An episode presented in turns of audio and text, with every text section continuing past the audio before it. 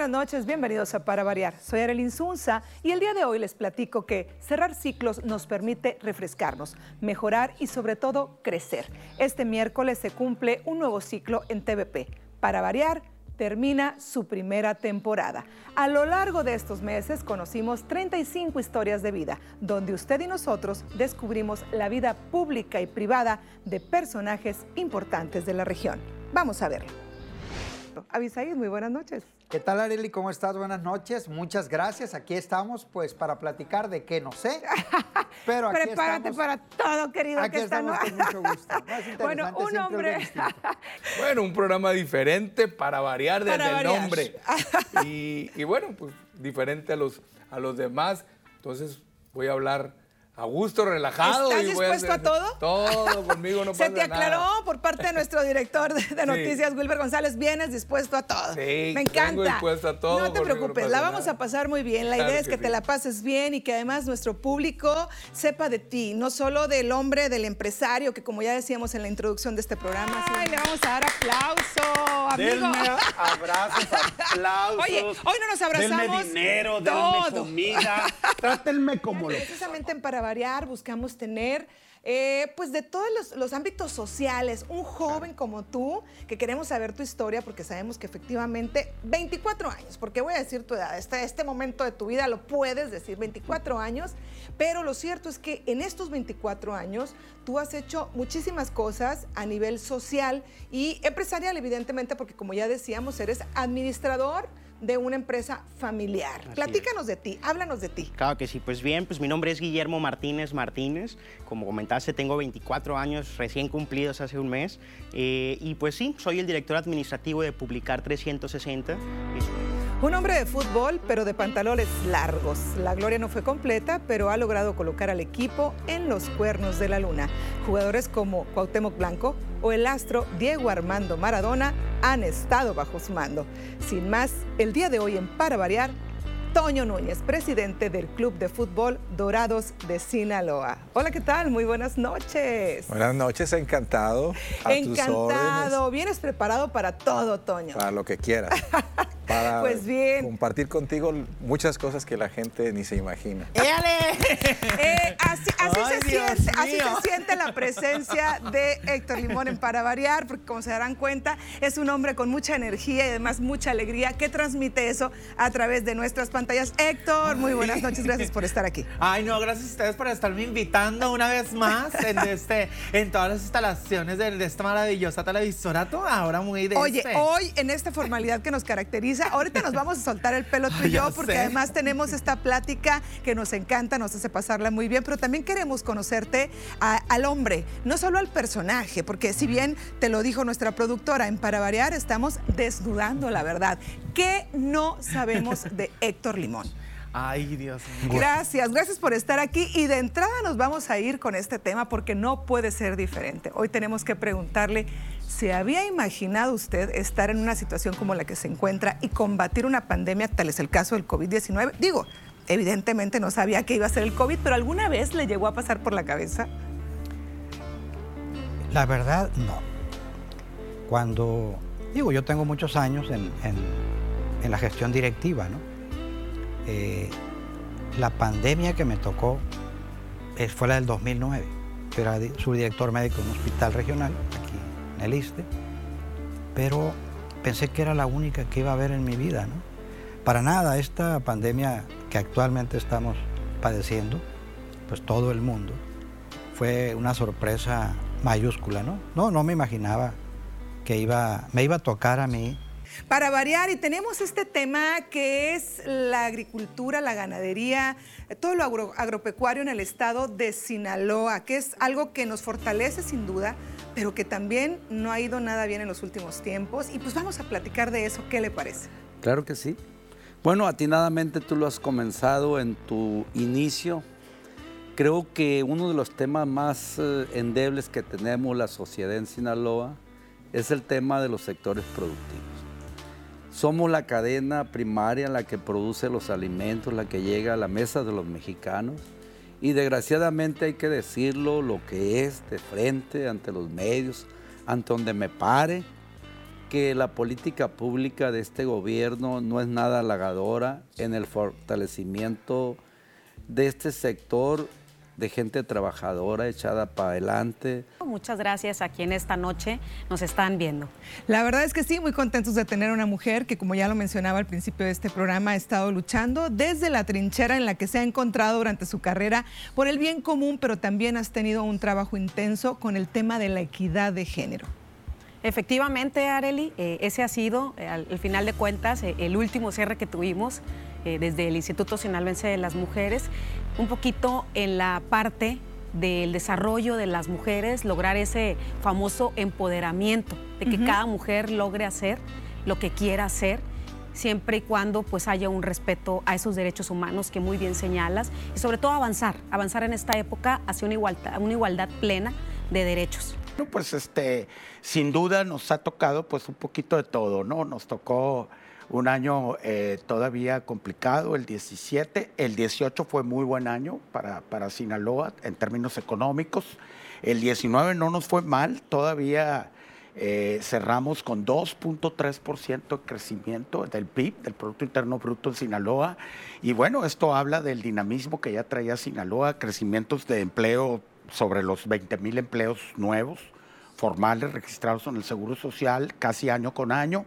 Y bueno, todavía hasta marzo del año pasado, o sea, ya el año con pandemia, con, con, con el COVID, bueno, pudimos también generar cerca de 18.895 empleos, muy cerquita a los 19.000 empleos todavía en marzo del 2020 versus el 2019. Sabemos que es un hombre sin pelos en la lengua.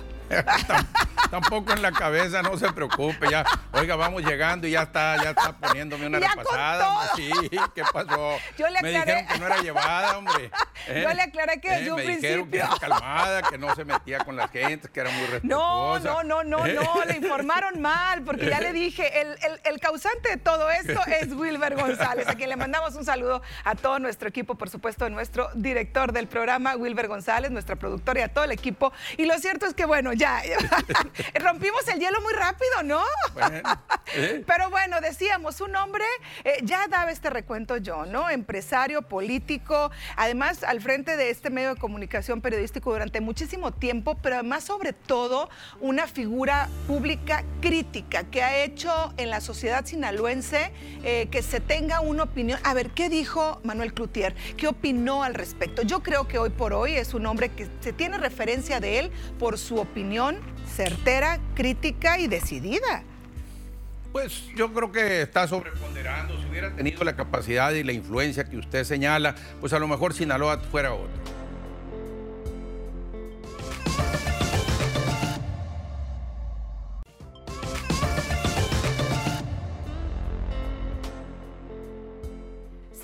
Ciclo nos permite mejorar, ampliar criterios, pero sobre todo descubrir historias de interés para ustedes que amablemente nos hace el favor de vernos. Le decía señora Elizabeth que para quienes escuchamos esta historia, la suya, podemos pensar, Dios, yo no sé si a mí Dios me pusiera esta prueba y sería capaz de superarla. Sin embargo, usted lo ha hecho y le pregunto, ¿se supera la muerte de los hijos? No, se aprende a vivir con el dolor ese dolor tú lo traes por siempre ahí contigo, pero tienes que aprender a vivir con ese dolor siempre. Y tengo un hijo, afortunadamente, que me ha dado puras alegrías, donde le doy gracias a, él, a mi esposo, porque tengo una familia, una gran persona, mi esposo, que sin el apoyo de ellos yo creo que no hubiera superado esto, ¿no? Porque, pues, cuatro hijos. Pero me dices que, bueno, finalmente el reto es personal, los tiempos son personales, pero eres una mujer de retos intensa, tan es así que has obtenido primeros lugares. Entonces, es porque a la hora de ir a competir vas con la idea de ganar. Pues yo pienso que a lo mejor mi, mente va con ese objetivo, porque sí, la verdad es, es sacrificio, porque sacrificas muchas cosas, dejo yo soy una mujer que a las 5 de la mañana ya estoy en la pista en ocasiones. Ahorita por lo de la pandemia he cambiado un poco, pero yo a las 5 de la mañana ya estoy en pista porque a las 6.40 ya tengo que estar en casa. Mis hijos me están esperando porque es la rutina de desayunos, eh, llevar escuela, toda la rutina de una mamá Mi horario de entrada es a las 8.30. ¿Acá cuánto corres? ¿Se corre a diario? ¿Corres 3, 4, 5, 6 veces al día? Sí, depende. Depende de la semana. Es como hago, dependiendo mi programa, porque yo sola me lo Claro. hago y dependiendo mi cuerpo. Estoy haciendo un diplomado también. Entonces. Dios de mi vida, esta mujer es intensa, fuerte, así como la ven físicamente, pues mentalmente lo eres un- muchísimo Sí. más. Y un taller para padres también. Entonces leo, a veces me lleva bastante tiempo estar, que mis hijos, mamá, es que no sueltas el teléfono y estoy leyendo una cosa de un libro aquí, estoy con la computadora por el otro lado. Entonces, sí, yo mi programa siempre lo tengo y por lo regular es que saco lo que me propongo. Esta, la mujer, la que tengo enfrente. ¿Qué fortaleza tiene que tener una mujer? Obvio, el amor por su hijo que está desaparecido. Pero para poder tener toda esta entereza de búsqueda, de apoyo para con otras, ¿cómo nace este tema de Sabuesas, Sabuesos Guerreras que después de unos meses de la desaparición empieza y se forma? ¿Cómo, cómo se llega a este punto? Bueno, yo creo que se llega analizando bien primero por qué tú. Porque yo también me solté en la depresión, a llorar, a gritar, a ir a decirle al gobierno que buscara a mi hijo que cuando no lo iba a hacer. Pero voy analizando el tema y el día que yo juraba que ya me iba a morir, porque ya estaba más muerta que viva, según yo, ese día y esa noche yo escuché a Yosimar, vi a Yosimar, soñé, lo imaginé, no lo sé. Solo oí que me decía, doña, levántese, tiene mucho que hacer de buscarme. Y yo estaba total en la depresión. Dije, ya me iba a morir ese día. Al otro día yo me levanto y no me duele el alma, no me duele el cuerpo y no me dolía absolutamente nada. Voy y agarro una foto de Yosimar y le empiezo a hablar y le digo, si esta es tu misión, seré tu instrumento para que la cumplas. Pero no te voy a volver a llorar. No sé dónde estás, no te he visto muerto, no te veo vivo, pero tampoco sé dónde encontrarte. Y si tengo que encontrar primero a otros antes que a ti, así va a ser. Pero una lágrima mía para ti hasta el momento no lo va a haber. Fue cuando tal vez yo en ese momento me puse mi coraza y dije, tengo que ser fuerte. Hoy en Para Variar, el teniente coronel Cristóbal Castañeda Camarillo, secretario de Seguridad Pública del Estado de Sinaloa, nos acompaña y vamos a ir a preguntarle directamente qué uniforme. Ahorita nos decía hace rato que el verde y el azul y que es distinto, pero sin embargo usted ha estado en ambas partes, ha estado en los dos lados. ¿Qué, le ha traído más satisfacciones? Ambos, ambos, cada uno tiene su, su particularidad. Obviamente soy militar de carrera de profesión, este, terminando la comisión aquí me reintegro a las Fuerzas Armadas, pero me llevo un muy buen sabor de boca de, de la institución. Realmente la Secretaría de Seguridad Pública está, forma- está formada por mujeres y hombres muy valientes. Eh, me ha tocado participar en diferentes eventos con ellos y créeme que son eh, personas muy entregadas. Hay muchas madres de, de- de Ujú. familia que son este, inclusive madres solteras y que salen todos los días a cumplir con su deber y, y realmente no tienen la seguridad de qué es lo que va a suceder en el día o si siempre sí existe el riesgo de no regresar a sus hogares, ¿no? Entonces es, es de reconocer ese, ese- esa labor y ese esfuerzo. Y estamos hablando de mujeres que están en áreas operativas. Tenemos este, el grupo Elite, que es nuestro grupo de reacción, y tenemos varias mujeres que han, han demostrado ese tipo de, de- carácter y aspectos en múltiples ocasiones y hemos obtenido muy buenos resultados ¿no? en aseguramientos, en detenciones, en la baja incidencia delictiva y eso ha sido un esfuerzo no solamente de la Secretaría de Seguridad Pública del Estado, sino también de la municipal, de, la, de, este, de las otras policías, incluyendo la federación. Cómo una mujer trabajadora intensamente logra compaginar su vida de esposa, pero sobre todo, porque finalmente tu esposo es un adulto, eh, tu rol de madre. Híjole, ha sido bien complicado. Se le remoja el ojo, a ver, por favor. Es bien, ha sido bien complicado. Sí. Fíjate que lo que pasa es que yo llegué embarazada a la legislatura. Yo me enteré un sábado que iba a ser candidata a diputada federal y el miércoles inmediato me enteré que estaba embarazada. Entonces ya te imaginas, el- para mí el 2018 fue un gran año. De, de muchas bendiciones por esas dos razones y muchas más. Claro. Este, que se fueron construyendo durante el año. Pero eh, fue muy difícil, porque yo creo que hasta que no fui mamá, como muchas, Claro. pues no te das cuenta del verdadero, bueno, entre el amor y de la gran bendición que, te- que tienes y esa oportunidad que tenemos de ser mamás, pero del sacrificio que representa para las que trabajamos el, estar ahí. Yo me acuerdo mucho que una gran amiga me decía, no, evita esa sensación de abandono, porque a diferencia de muchas mamás que trabajan en la misma ciudad, pues yo me tenía que ir a México hasta la fecha. Yo me voy los lunes o los martes a la Ciudad de México y regreso los jueves, entonces no tengo esa oportunidad de acostarlo. O sea, muchas mamás trabajan todo el día, pero llegan a su casa y, le- y conviven con su familia, les dan de cenar y los duermen, Claro. aunque los ves un corto tiempo. Esa, mi dinámica ha sido completamente distinta y, y en su momento no he, no he podido evitar esa parte del sentimiento de abandono. Gracias a Dios he tenido este, un gran soporte, primero en mi esposo, porque los días que no estoy, pues él es el que se encarga de mi hijo en las noches y todo, y después en mis papás. Porque ya eres padre de familia, pero hoy estás retomando esa faceta de padre con una pequeña de tres meses que te tiene enamorado y loco. Mira, te veo los ojitos de corazón como el sticker.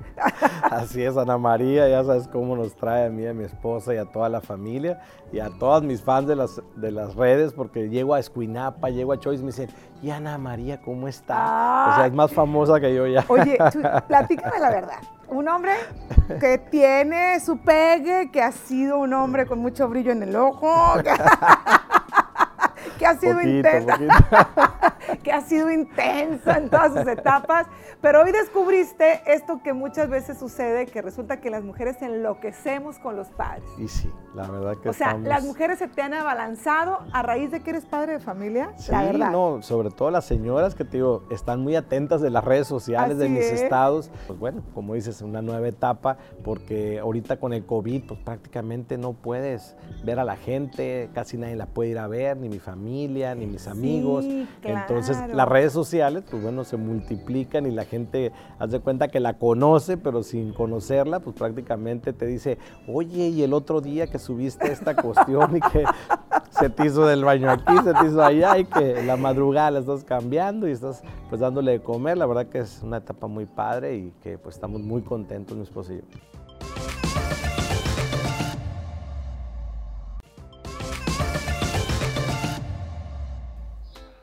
Hoy, en Para Variar, por ser el último programa de temporada, hacemos un recuento de aquellas voces que descubrieron su vida más allá de una cámara y un micrófono. Reviva junto a nosotros parte de estas historias hoy en Para Variar.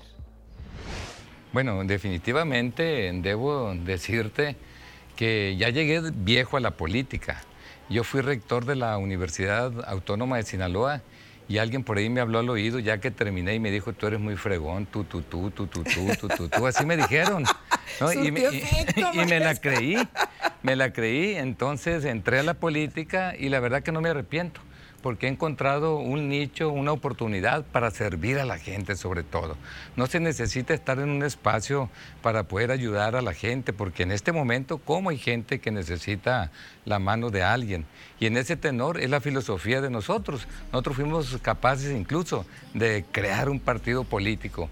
Y ese partido político siempre está apoyando durante todo el año a la ciudadanía y estamos muy contentos por la respuesta. Y aquí estamos metidos. Lo cierto es que, debo de confesar, me picó la culebra.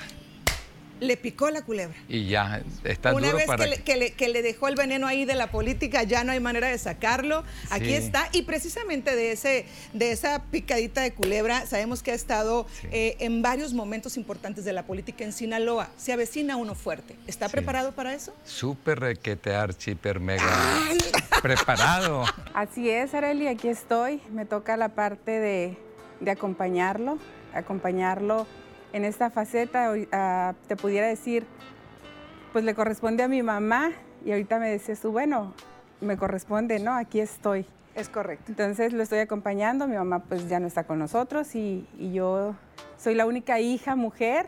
Pues yo creo porque nací en este núcleo y lo, siempre, siempre lo he visto muy ¿Normal? normal. Y sí, lo admiro mucho y lo respeto eh, en su trabajo.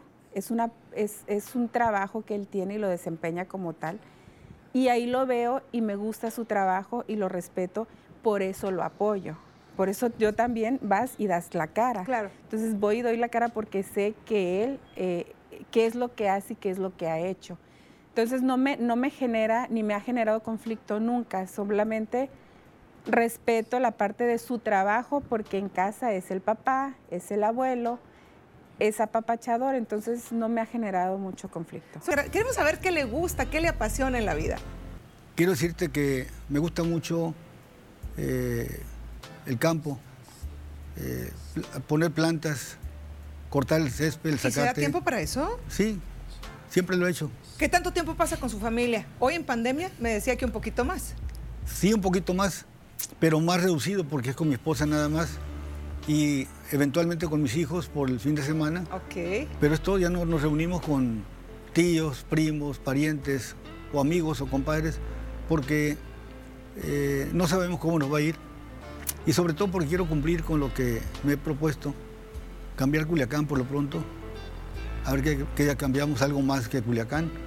Este, eh, no sé, si me dan la oportunidad de seguir trabajando, pues lo voy a hacer con mucho gusto.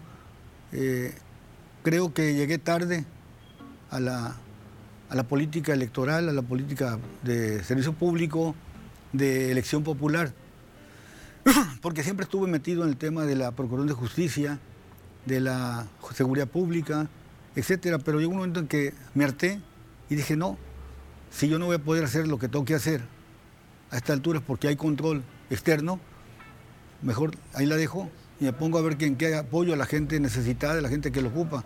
Y aprendizajes de su padre, por ejemplo, me imagino pues que también una familia tradicional mexica- eh, mexicana y sinaloense donde el señor trabajaba, estaba mucho tiempo fuera de casa y llegaba por las noches cansado, pero algo que recuerda especial de su papá, que llegaba, le decía consejos, comentarios, frases que lo hayan Sí, marcado. no, bueno, he, he citado a mi padre en un sinfín de anécdotas y en un claro. sinfín de dichos, pero quizá de las cosas que más disfruto y hasta la fecha, el gran gusto por el mar, el gran gusto por Altata, el amor por Altata y por el terruño, por Culiacán y toda esta parte, pues se la debo a mi padre. Mi padre gozaba el mar y nos en- enseñó precisamente a amar el mar. Me recuerdo de un libro no, no, no muy viejo que leí que se llama Yo fui Plutarco Elía- Elías Calles, donde un nieto de Plutarco Elías Calles escribe este libro en primera persona y narra que la abuela llevaba a don Plutarco de chiquillo al mar en Guaymas y que le enseñó, que le dijo, hijo, al mar hay que hablarle descalzo. Y eso estoy convencido yo. A mí tú me ves llegar a la orilla de un pedazo de arena y lo primero que hago es quitarme los zapatos e ir a meter los pies al mar, porque al mar se le habla descalzo. Pues queremos saber quién es Mario Zamora, el hombre. Mira, soy un ser humano común y corriente. Como cualquier otro, soy esposo, hijo, padre, eh, tengo tres hijos, eh, felizmente casado.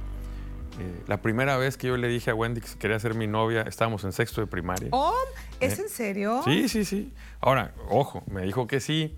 A los días ella se fue a estudiar fuera eh, eh, y ya después me cortó ahí por carta. Le mandó a mi primo una carta, dile al Mario que lo corte. Y, y ya en la universidad volvimos, nos volvimos a poner de novio, nos casamos. Y la verdad es que sí, para mí, mi mayor fortaleza, eh, mi tranquilidad, eh, mi ser es mi casa, es mi familia, es mi esposa y mis hijos. Tu ancla. Mi todo. Perfecto. Esa es la verdad. Y, y mira, siempre he tenido yo una idea, la respeto y cada quien, pero yo muchas veces lo he dicho, si tú no estás bien adentro, tarde que temprano te termina tronando afuera. Sin duda. Entonces, por eso ahí está no solo mi ancla, mi fortaleza, mi ánimo, mis ganas, ahí. El día de hoy con este resumen de final de temporada de Para Variar. Quédese con nosotros, vamos a un corte y regresamos.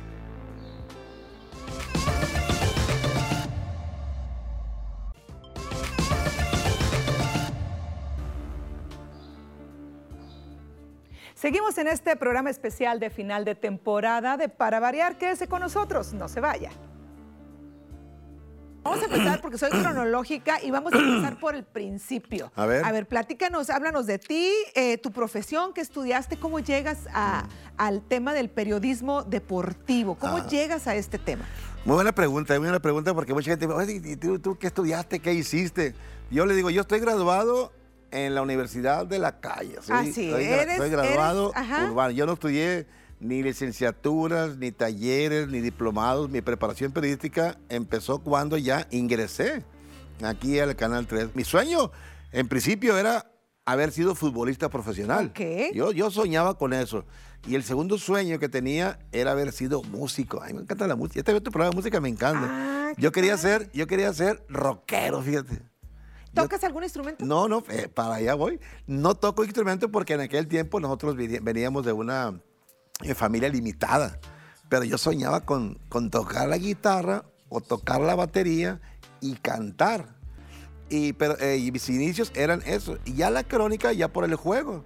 Y un día estando en el campo de fútbol de la universidad, ahí jugaba un, periodista también de, de- no sé si lo conoces, Antonio Velázquez. Y le dije, oye, Toño, le dije, oye, qué buena onda la tuya. dice, "Eh, juegas, te diviertes, eh, vas a los campos, a los estadios, conoces deportistas, no pagas, güey. Te aguanta, tu chamba. ¿Te gusta? La verdad que sí. Pues en el solo ocupamos uno, me dijo. Y ya, ve con Agustín de Valdés. Y cuando me dijo eso, pues me quise ir para atrás. ¿verdad? Y ya fui, un veterano ahí, con un rostro muy adusto. Le dije, buenas tardes, don Agustín. Este, eh, me dijo Toño que viniera porque parece que hay una oportunidad aquí. ¿Qué sabes hacer? Me dijo. No, pues eh, a mí lo que me gusta es el fútbol. Le dije. Yo ni el 20 en cuenta. ¿En ¿no? serio? Eh, me gusta el fútbol y, y pues le entiendo otros deportes, juego también ahí, pero el fútbol es lo que me gusta. Mm, bueno, dice, así me dijo, tráeme mañana una entrevista de alguien que tú quieras. Y duré toda la noche haciendo una nota de, de 24 líneas, me acuerdo. Y, y ya la llevé. Pues no sé qué tantos eh, problemas de ortografía tuvo, pero está bien, me dijo. Vas a estar aquí eh, un mes a prueba, me dijo. Te vamos a dar para los camiones, me dijo. Vamos. Oye, ya estaba feliz. Ya iba, ya, ya iba, ya ¿Qué iba. edad, Fausto, tenías en aquel No, momento? tenía 21 años. 21, Estabas plebe, pues no, es no, un no, muchacho de no. 21 Sí, años. no, no, este, pero bueno, dijiste, me, me aviento. con el- Plebón y curioso estaba. Es el bizcocho por Elvira, obviamente, como lo dices. Eh, tengo una amiguita que me decía Elvis, Elvis. A mi mamá le, le dice a mucha gente Elvis. Y en una de esas que salimos al antro, ya sabes que te tomas unas cuantas, me dice Elvis, Y se me hizo bien pegajoso, me gustó. Sabrás que yo toda la vida quise ser artista, pero pues no soy ni bailarina ni canto, ¿no? Y yo desde niña, mis tías se acuerdan que yo veía las telenovelas cuando salía así, ya sabes, ¿no? El ángel de la independencia. Y yo visualizaba aquella televisión cuadrada, la señalaba y yo le decía, tía, yo voy a vivir ahí cuando sea grande. Fíjate, yo ya, yo ya traía padre. eso desde chica. Este, entonces, pues vi la oportunidad por mi Sergio Andrade, eh, Hernán del Castillo, que es mi productor y editor. Eh, él solo, un día en una reunión coincidimos, él vivía en Monterrey, entonces vino a una reunión en Ciudad de México y se divirtió mucho conmigo. Me dijo, oye, Elvira, me dijo, ¿no te gustaría hacer videos? Yo sé hacer videos. Yo trabajé en Canal 11, había trabajado en, en varios canales en, pues, en diferentes Había partes estado de en medios de comunicación. Había estado en medios. Entonces me dijo, yo sé hacerlos muy bien y tengo ganas de hacer algo diferente, hacer algo de comedia. ¿Te gustaría? Y me dejó, me sembró el terror, así me Claro, sembró. claro. Claro, entonces, eh, pues me dejó pensando, pero en ese momento pues yo no tenía ni los medios económicos ni el tiempo. Entonces, pues estuve varios meses planeándolo hasta que se dio la oportunidad. Se dio la oportunidad, mi pareja en ese momento me dijo, ¿sabes qué? Yo te ayudo con unas cuantas pesetas y jálate con ese proyecto y, y pues hablando aquí. de- conocerte a ti es importante porque también hablábamos que detrás de una personalidad como la tuya hay trabajo, hay esfuerzo, hay dedicación, estudio, todo esto que cuando llega la magia se logra lo que tú has logrado. Pero no nada más eso, también siempre es importante ayudar y también me gusta ser una portavoz. También hemos estado en temas eh, pues de ayudar a, a los animalitos de la calle, he estado trabajando mucho en colaboración con Huellita con Causa. Eh, eh, después de, del video que se hizo viral cuando se me perdió a Luismi, eh, hicimos una castración masiva. Entonces aprovecho, ahora sí que me Claro. cuelgo de tu espacio para que toda la gente si puede aportar su granito de arena en fundaciones o quizás en GANAC, niños con cáncer, eh, eh, porque ese es también parte de mi trabajo, ¿no? Yo en agradecimiento a que la gente se porta muy bien conmigo y al cariño, pues yo también trato de poner un poquito de arena, de, un granito de arena, perdón, desde mi trinchera. Fundación Laica es algo que hemos escuchado en varias ocasiones. Sin embargo, a través de ti queremos conocer exactamente qué es lo que se hace en Fundación Laica. Excelente. Mira, pues Fundación Laica somos un grupo, es un grupo de personas de diferentes profesiones, edades, o sea, no hay un perfil, ¿no? Somos personas que nos hemos unido por el amor, la pasión hacia los animales, pero no es nada más eh, en quedarnos en la pasión, el amor, este, la empatía. Al contrario, hemos llevado esa, esas ganas de ayudar, esa necesidad de hacer un cambio verdadero en acciones, acciones concretas que realmente pues ya con más de una década aquí en Culiacán de trabajo, trabajo de campo, de trabajo de conciencia, sensibilización. Afortunadamente en estos años creo que hemos avanzado mucho como sociedad este, precisamente en eso, en, esa conciencia, en ser, realmente entender que los animales son seres que tienen la capacidad de sentir, como tú, como yo, que tienen derechos y que tenemos la obligación de respetar esos derechos. Hemos logrado que en Culiacán exista un reglamento de protección animal, en el estado de Sinaloa una ley de protección y asimismo que fuera tipificado como delito el maltrato y la crueldad animal. Ya decíamos de Guasave, Sinaloa y este, con muchísimos años de trayectoria, platícanos de ti. Fíjate que nací en Nabolato. ¿Cómo así? Poca gente sabe. Nací en Nabolato. Ya le iba a eh, decir a mi director, pero él entonces él cree que dejaste el ombligo allá en Guasave, pero no. Eh, mi identidad es Guasave. Crecí en Guasave. Ok, ok. Eh, crecí en, un pueblo que se llama La Brecha, Guasave, y estuve hasta la preparatoria en Guasave. De ahí emigré a Los Mochis, ahí estudié la universidad y aquí en Culiacán tengo 15 años. Entonces llegaste haciendo radio, llegaste directo a lo tuyo. Sí, a, eh, Culiacán llegué en el 2005, empezaba el 2005, eh, a Grupo Asir. Eh, tenía yo un noticiero en Los Mochis Independientes, se llamaba Contrapeso. En esa época rentábamos el espacio, era, no era muy usual, pero era un experimento entre varios compañeros y yo profesionistas de eh, no mucho tiempo de egresados y nos fue muy bien periodísticamente, muy mal económicamente, muy mal los vendedores. Pero así se aprende. Pero fue una gran experiencia y rentábamos en una estación de Grupo Asir. Eh, entonces, después de que se acabó ese proyecto, eh, me invitan a mí a trabajar aquí en Culiacán. En aquella época la debes de haber conocido con la señora Leti Carrillo, que era la, Por supuesto. Era la dueña. Es un trabajo muy, muy bonito, ¿no? Muy pesado, como dices, porque es un estilo de vida, pero también es muy gratificante, ¿no? Este, no sé, eh, creces constantemente, no dejas de conocer gente, eh, no dejas de aprender. Te puedo comentar algunos de los casos, por cierto, en, una ocasión me tocó hacer una transmisión especial allá en, La Brecha, el pueblo que, que yo crecí eh, que fue la, la, primera medalla que gana María del Rosario Espinosa. Por este, supuesto en, los Juegos Olímpicos. Entonces fue muy padre llevar el noticiero de radio a mi comunidad. Eso yo creo que fue muy gratificante, muy emocionante verla ganar. ver a sus papás este, emocionados, a su abuela, a su familia, a la comunidad entera. Claro. Y pues yo eh, pues era parte de ella, ¿no? Eh, algún tiempo tuve un programa de foro de servicio social, que es algo que también eh, nos gusta mucho hacer como vocación, la gestoría y en muchas ocasiones eh, cosas que no son tan difíciles eh, de alguna manera de gestionar para uno, para otras personas significa la diferencia. Nos ha tocado eh, tomar casos de niños con cáncer, de mujeres con cáncer, de gente que necesita una operación que a lo mejor no es tan onerosa, pero que el sector salud pues no se la brinda y a veces hay que tocar esas puertas, ¿no? Este, para decir, oye, es que fulanita es tu pariente no, bueno, Pero el fin de ayudar. El tema de la salud es realmente espantoso ¿no? en, nuestro país y, nos ha tocado trabajar mucho, mucho en ese tema. No sé, me tocó en una ocasión ir, a Los Pinos a una entrevista.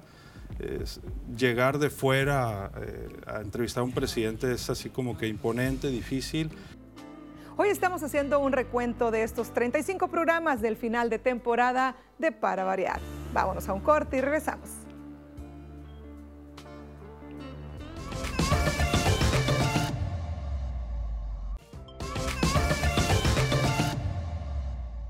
Pues ha sido, han sido 17 años de estar eh, en las calles eh, exigiendo, visibilizando, diciéndole a toda la población, si existimos, aquí estamos.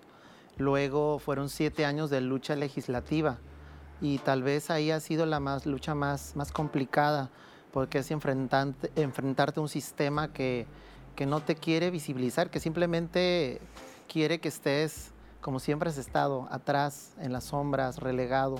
Y pues para nosotros ha sido muy complicado. José Manuel, que bueno, ya tuviste estas presentaciones por el país, lo cual hacen que de una u otra manera abran la puerta para que tengas estas presentaciones en México.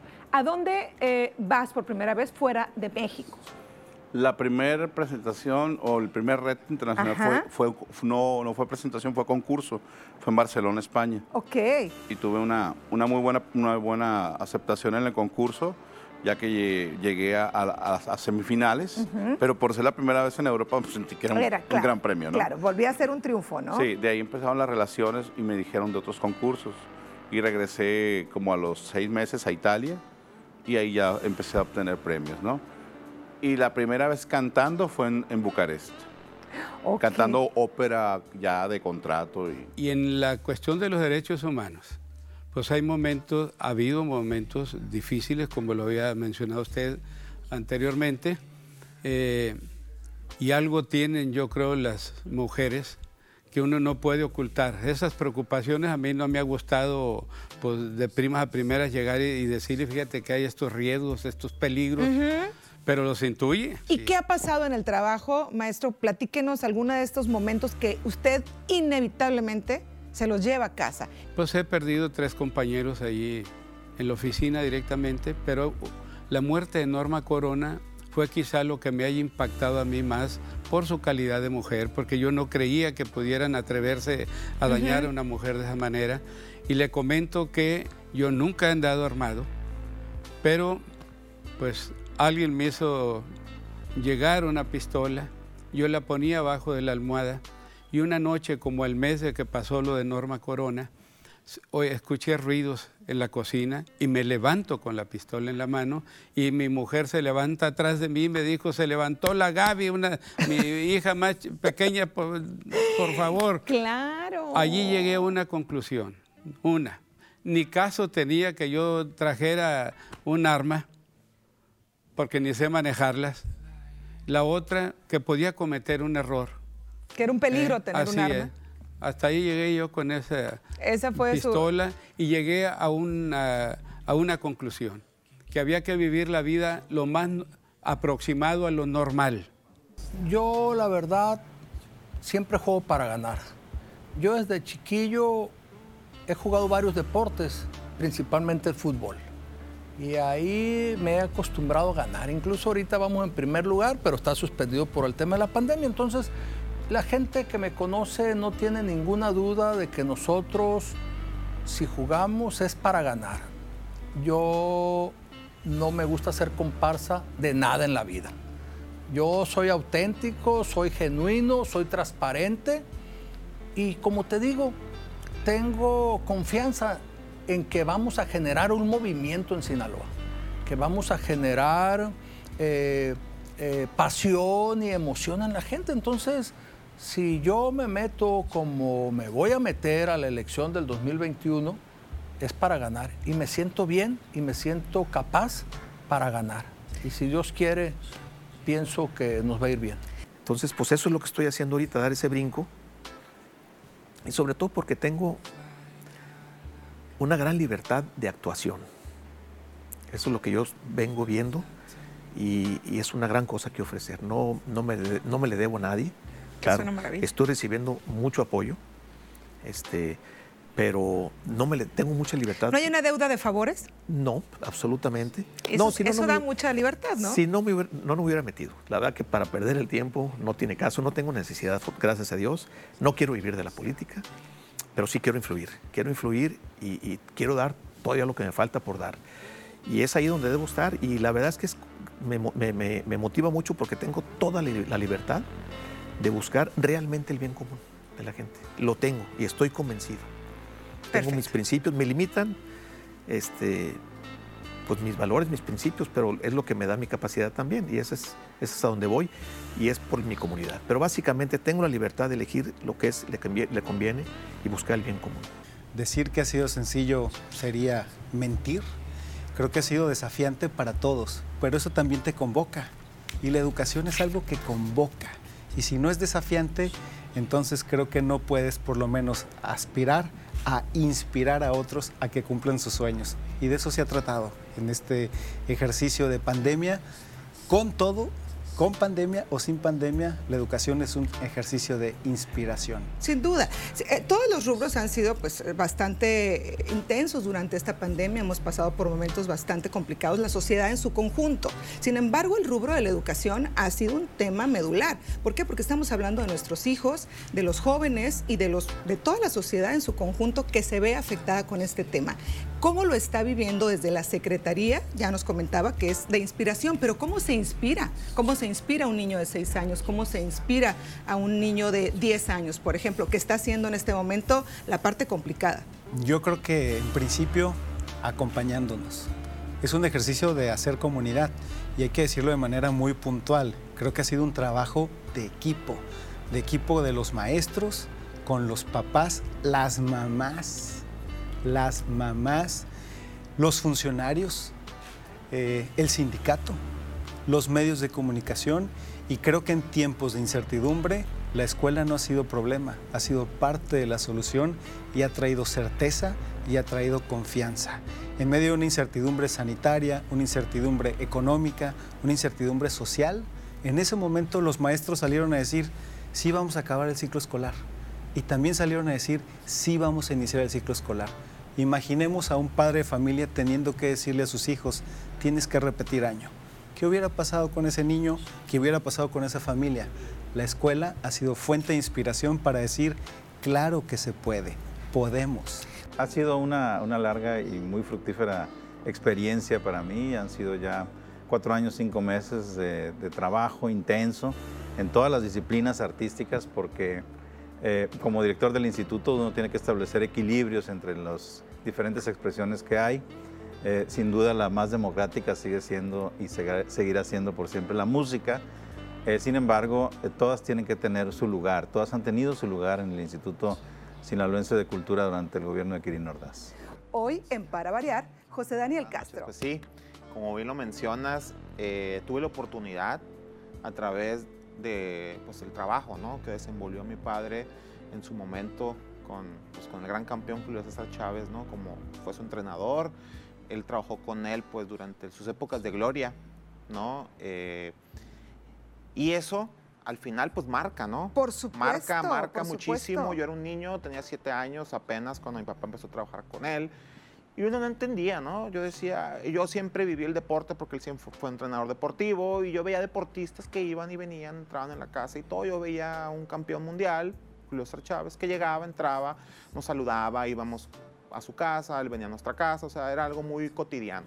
Nos ha pasado muchas cosas, pero creo que siempre hemos sido resilientes, siempre hemos estado dispuestos a dar la vuelta a lo que hacemos, a la vuelta del cómo sí hacerlo entonces, eh, esperen buenas noticias, buenas cosas, porque Mil Producciones va a regresar muy fuerte. Eh, hay mucho todavía de pareja abierta y de las obras que estamos montando. Haciendo un recuento especial de el final de temporada de Para Variar, quédese con nosotros, no se vaya, vamos a un corte y volvemos con más.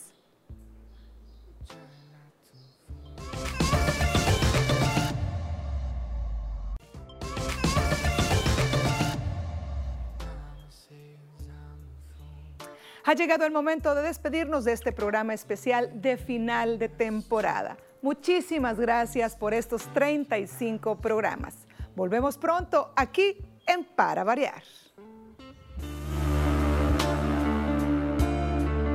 Thank you.